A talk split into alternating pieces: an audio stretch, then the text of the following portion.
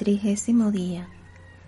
La Reina del Cielo en el reino de la Divina Voluntad, la Maestra de los Apóstoles, sede del centro de la Iglesia naciente, barca de refugio, la venida del Espíritu Santo, el alma su Madre Celestial. Aquí estoy nuevamente ante ti, soberana del cielo.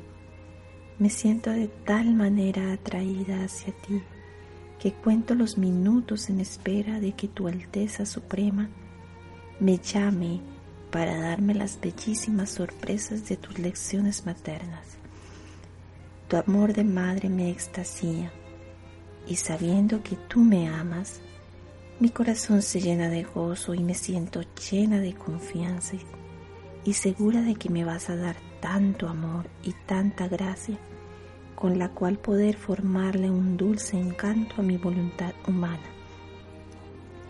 Así, la divina voluntad extenderá sus mares de luz en mi alma y pondrá el sello de su fiat divino en todos mis actos.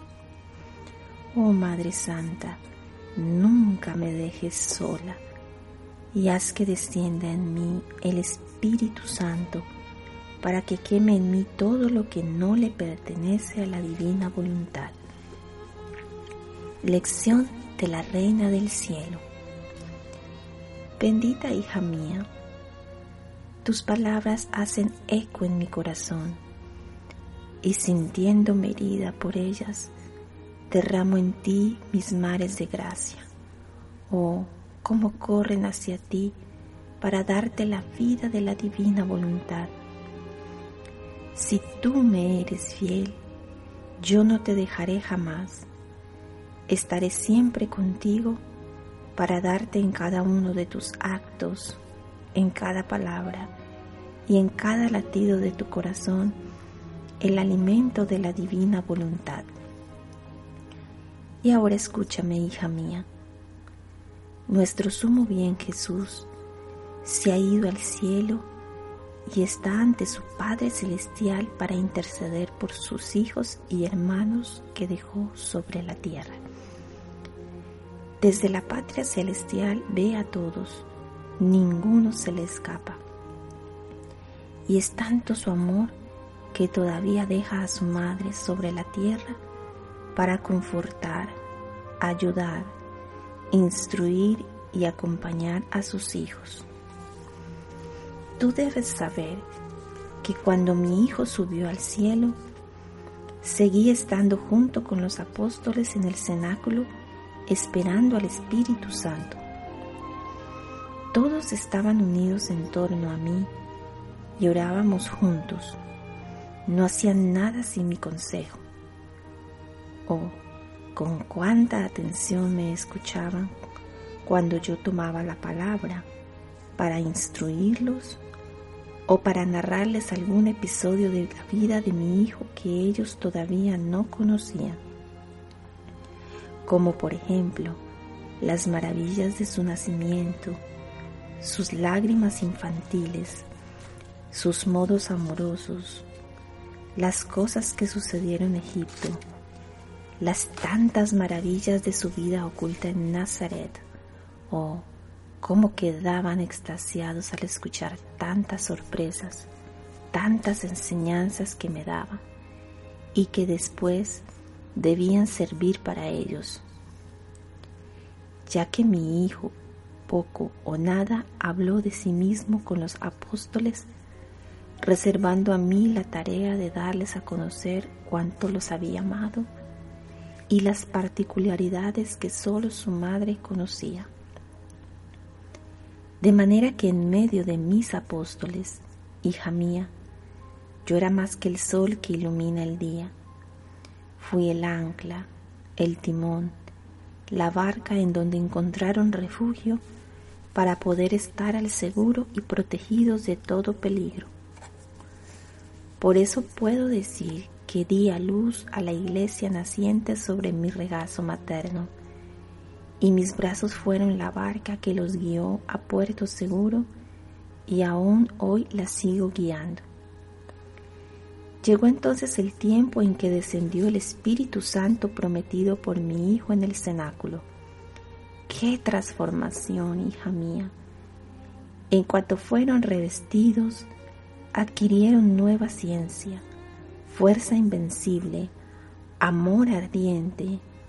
Una vida nueva corría en ellos y los hacía impávidos e intrépidos.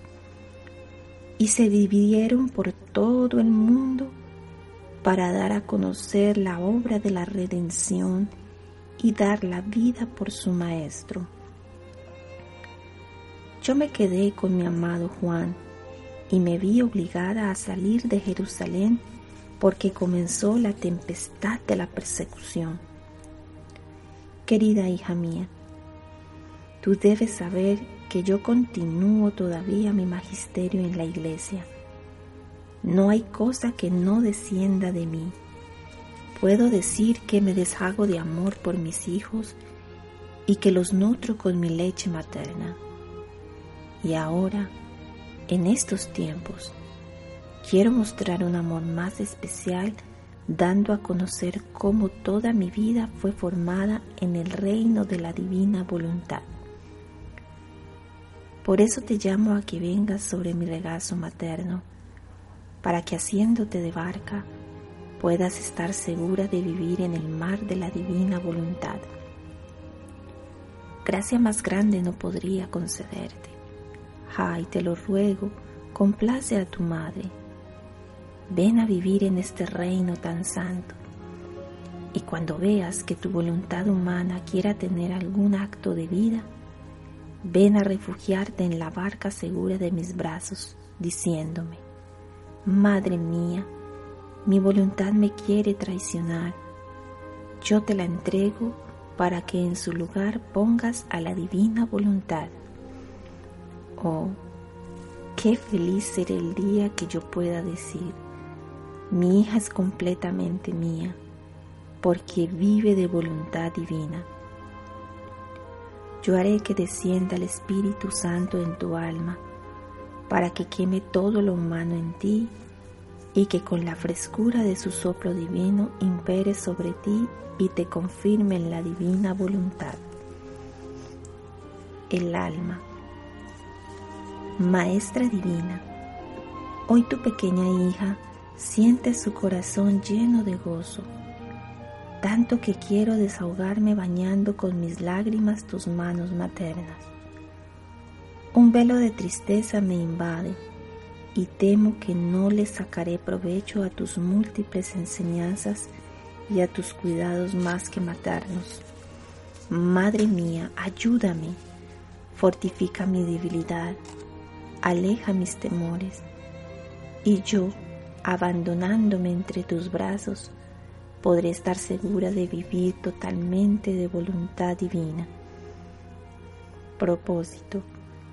Para honrarme este día, recitarás siete veces el Gloria al Padre en honor del Espíritu Santo, pidiéndome que se renueven sus prodigios sobre toda la tierra. Jaculatoria. Madre Celestial, derrama sobre mi corazón fuego y llamas para que consumen y quemen en mí todo lo que no es voluntad de Dios.